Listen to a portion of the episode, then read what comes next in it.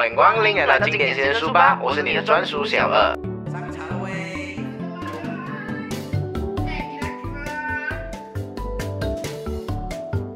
勿忘初心，回到原点。我是你今天的小二。今天我们继续分享静静的第三章：即刻行动。最有效的是即刻行动。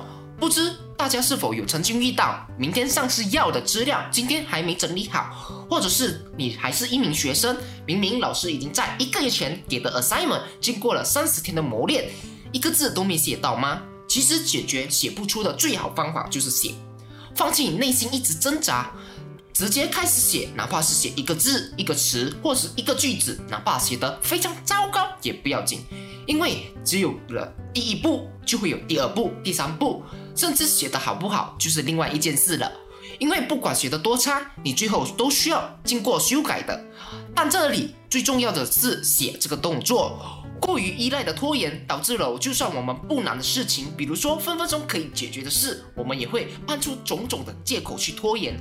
换个角度想，如果我们经常是惦记这些小的事情，它就会占据了我们的记忆空间。如果几分钟的事情可以彻底解决，这么可以大大减少我们的记忆负担。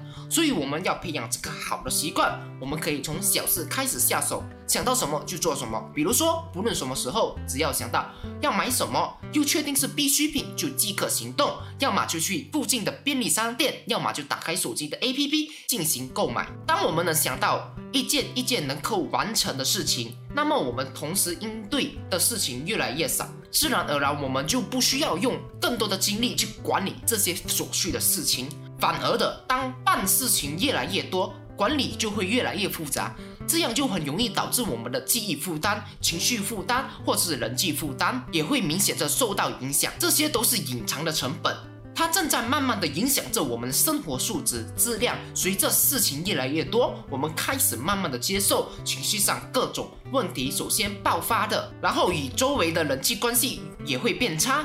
逐渐导致了生活开始失控，把需要做的小事先处理掉，有效的让我们可以从时刻保持一个积极和从容的心态去面对一切。当然，也不是每一件事情都可以立即行动，有些事情都需要牵涉因素比较多的，我们需要从长计划。我们首先要做到的就是计划，接着的就是行动，尽可能的做起来，甚至于可以。跟其他的事情一起同步，比如说，我们可以在洗碗时、拖地，或者是冲凉时，可以想想要做的事情来计划，这样可以省下非常多的时间。说到这里，或许有人会说，做事情时机是非常重要的，正所谓天时地利人和。虽然不可否认这个说法没有道理，但问题是，你可以容忍自己等待多久以来一个好的时机呢？要知道，所有的等待都是有成本的。你多等待一天，就离成功远了一天。加上当真的好的时机出现，你确定你是否能辨识出来吗？又或者是你确定你自己一定可以抓住出现的好机会吗？所以说，与其慢慢的等，不如现在开始行动。种一棵树最好的时间是十年前，其次就是现在。所以说，我们不应该把先做准备再上场这个概念一直收在我们的脑袋里。我们其实不需要完全准备好再上场，我们可以在边上场边准备，或者是先上场再适应。虽然一开始肯定会跌跌撞撞，但这样反而进步的空间会更加的快，因为我们是永远无法做好完全的准备，总会有我们顾及不到的问题，总会是我们能力上的短处，总会有我们找不到的信息等等。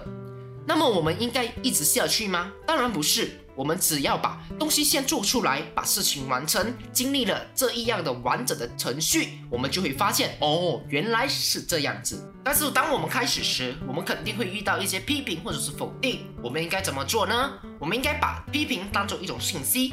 当你认真看待批评时，你就会发现批评本身有很多可以包含价值的信息。所以，我们不妨把批评理解为一种有益或者无益的帮助。所以。对待批评的态度，应该把批评当作信心，而不是评价来看待。但是我们一定要注意，接收并不等于接受他人的观点，当然要经过慎重的审视才选择接受还是不接受。我们必须知道，本能的抗拒和经过深思熟虑之后再反驳的评价是两码事，后者是来自于更加成熟的心智和坚定的信念。管理大师彼得·德鲁克说：“最悲哀的事，莫过于用高效的方法去做错误的事情。一个善于听取批评的人，总有机会发现自己的错误，并加以改进。那么，当我们想要立即行动时，又遇到手上有很多任务时，我们该怎么做？或者你已经试过自己积极地完成手上的任务，但你有没有发现？”一个任务做到一半就被打断，然后去做另外一个任务，然后又被打断，然后你又去做另外一个，会让你的效率大打折扣。这是因为你没有完全的投入自我思考时被打断，那么你的损失和懊恼就会非常的大。相反的，如果你只在抄一篇文章这种不需要动脑子的活动，那么频繁的中断。不会影响你太大，所以对中断点进行控制和管理是非常重要的。事实上，大多数的任务都有一个非常重要的，但通常很棘手的部分，需要我们集中精力，非常专注的去思考，然后破解它。一旦我们把这个棘手的问题解决了，剩下的就会是简单的工作。在这个过程，我们必须非常的专注思考，而且你需要的工具不仅仅是一张纸和笔。把你的灵感写下来。当你完成这个过程时，你可以选择进行其他的任务。这样的话，你的损失便会减少。除此之外，我们还可以对不同认知的工作进行分层处理。打个比方，如果你发现有两个任务要做，一个是写 Word 的文档，另外一个是做 PPT，通常的做法都是会先做一部分，再去做另外一部分。但如果我们使用分层处理时，我们可以把 Word 任务分解为 Word 文字。问图片、问排版三个部分，PPT 也是同样的部分，PPT 也是同样的部分。然后我们将相同认知的类型的工作组合放在一起，比如说问文字加 PPT 文字，问图片加 PPT 图片，问排版加 PPT 排版。这样的话，我们可以集中处理同质性的工作，减少不同质性工作时间所转换的消耗，所以让我们的工作效率变得非常的高。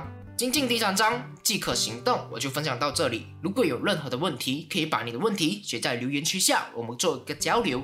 我们的频道主要是和大家一起学习和一起成长。我们是经典先生书吧，我们下一期见啦，拜拜。